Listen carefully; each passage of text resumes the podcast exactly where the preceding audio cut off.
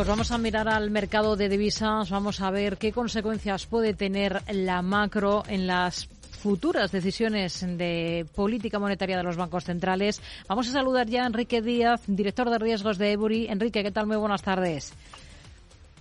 Muy buenas tardes, Rocío. ¿Qué tal? Muy bien. Y vamos a comenzar con, con, los datos que hoy tenemos en Estados Unidos. Tenemos datos de PMI de servicios y compuesto, además del ISM de actividad del sector no manufacturero. Mientras estamos escuchando, por ejemplo, o hemos, eh, estamos leyendo declaraciones de ese último informe semestral de política monetaria de la Fed, afirma la Reserva Federal que las condiciones financieras se han endurecido aún más desde junio pasado y son significativamente más restrictivas que hace justo un año. Un año. Al margen de esto, la macro, ¿cómo la está viendo?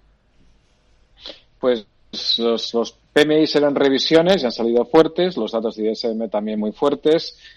Eh, la economía norteamericana está, está repuntando, eh, ha resultado ser mucho más resiliente a subidas de tipos de lo que se, de, pensaba. Y, y, bueno, pues es más que probable que hagan falta mm, subidas adicionales de tipos si queremos, si, si la Fed quiere bajar la inflación de vuelta al 2%, que es su, su objetivo. ¿Y subidas más contundentes? ¿Subidas de 50 puntos? Pues no están en el mercado. En el precio, los mercados ponen un precio, una probabilidad de menos de un tercio de que suban 50 puntos en la próxima reunión. Pensamos que, la probabilidad es mucho más alta. Eh, vemos que la inflación se, está estancando a niveles alrededor del 5%, los sueldos al 6% eh, de subidas. Pleno empleo eh, pues, pues hace falta más restricción monetaria para volver al 2%, sobre todo porque por la parte fiscal no va a haber absolutamente ningún esfuerzo de restricción de la demanda. Hmm. Aquí en Europa también tenemos referencias, también hemos tenido datos de, de PMI. ¿Qué, ¿Qué le han parecido? pues quizás no tan fuertes como en Estados Unidos, pero con todo, pues eh, siguen siendo muy fuertes, mucho más de lo que esperábamos hace, hace unos meses y sobre todo, pues lo que llama la atención es esa, esa tendencia muy fuerte al alza que tienen y que en los números del, del PMI estos suelen ser unas tendencias bastante persistentes.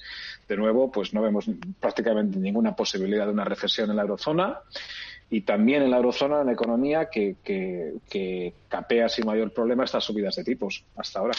¿Qué niveles está vigilando con atención ahora mismo en el cruce euro-dólar? Pues por arriba pues no, no vemos claro si hay algún nivel importante. Por abajo, 1,05 parece ser el suelo desde principios de, diciembre, cuando arrancó esa fuerte subida, ese fuerte rebote del euro, desde niveles por debajo de la paridad. O sea que pensamos que, francamente, como todavía queda mucho más trabajo por hacer al Banco Central Europeo en términos de subidas de tipos que la Fed, eh, pensamos que cualquier intento de llegar a 1,05 sería un buen punto para comprar. Mm. Hoy lo tenemos clavado en cotas de 1,06 en estos instantes. Hemos estado también vigilantes del comportamiento del yen japonés. Hoy hemos conocido la inflación subyacente de los precios al consumo en Tokio, en la capital japonesa. Se ralentiza en febrero por el efecto de los subsidios gubernamentales a la energía aunque un índice que elimina el efecto del combustible alcanza un nuevo máximo de tres décadas en una señal de, aumentos en Japón de las eh, presiones inflacionistas. En este contexto, para yen, ¿cómo van las cosas? ¿Qué esperan?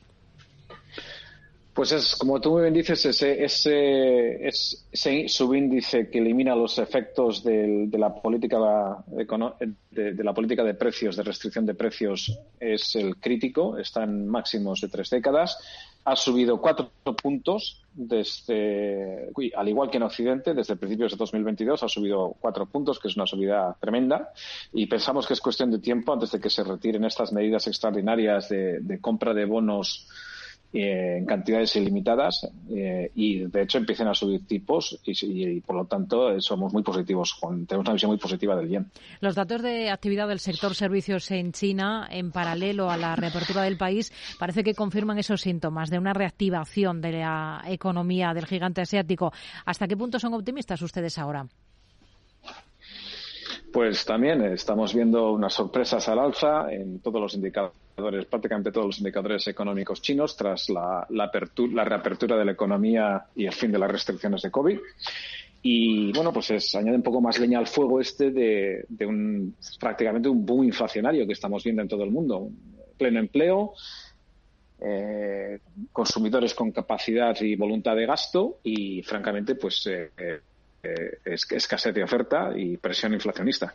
De las divisas emergentes, ¿qué esperan ustedes? Mientras estamos viendo que esa fortaleza del dólar de momento les complica un eventual rebote, ¿no? Aquí lo que deberíamos esperar es volatilidad.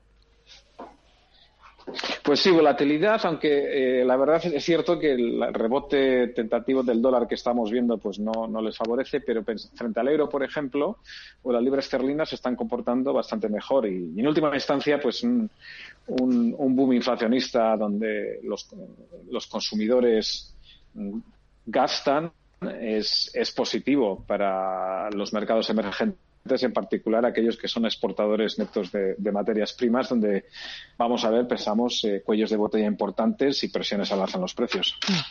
Nos quedamos con ello. Enrique Díaz, director de riesgos de Buri. Gracias. Muy buenas tardes. Muy buenas tardes, Rocío.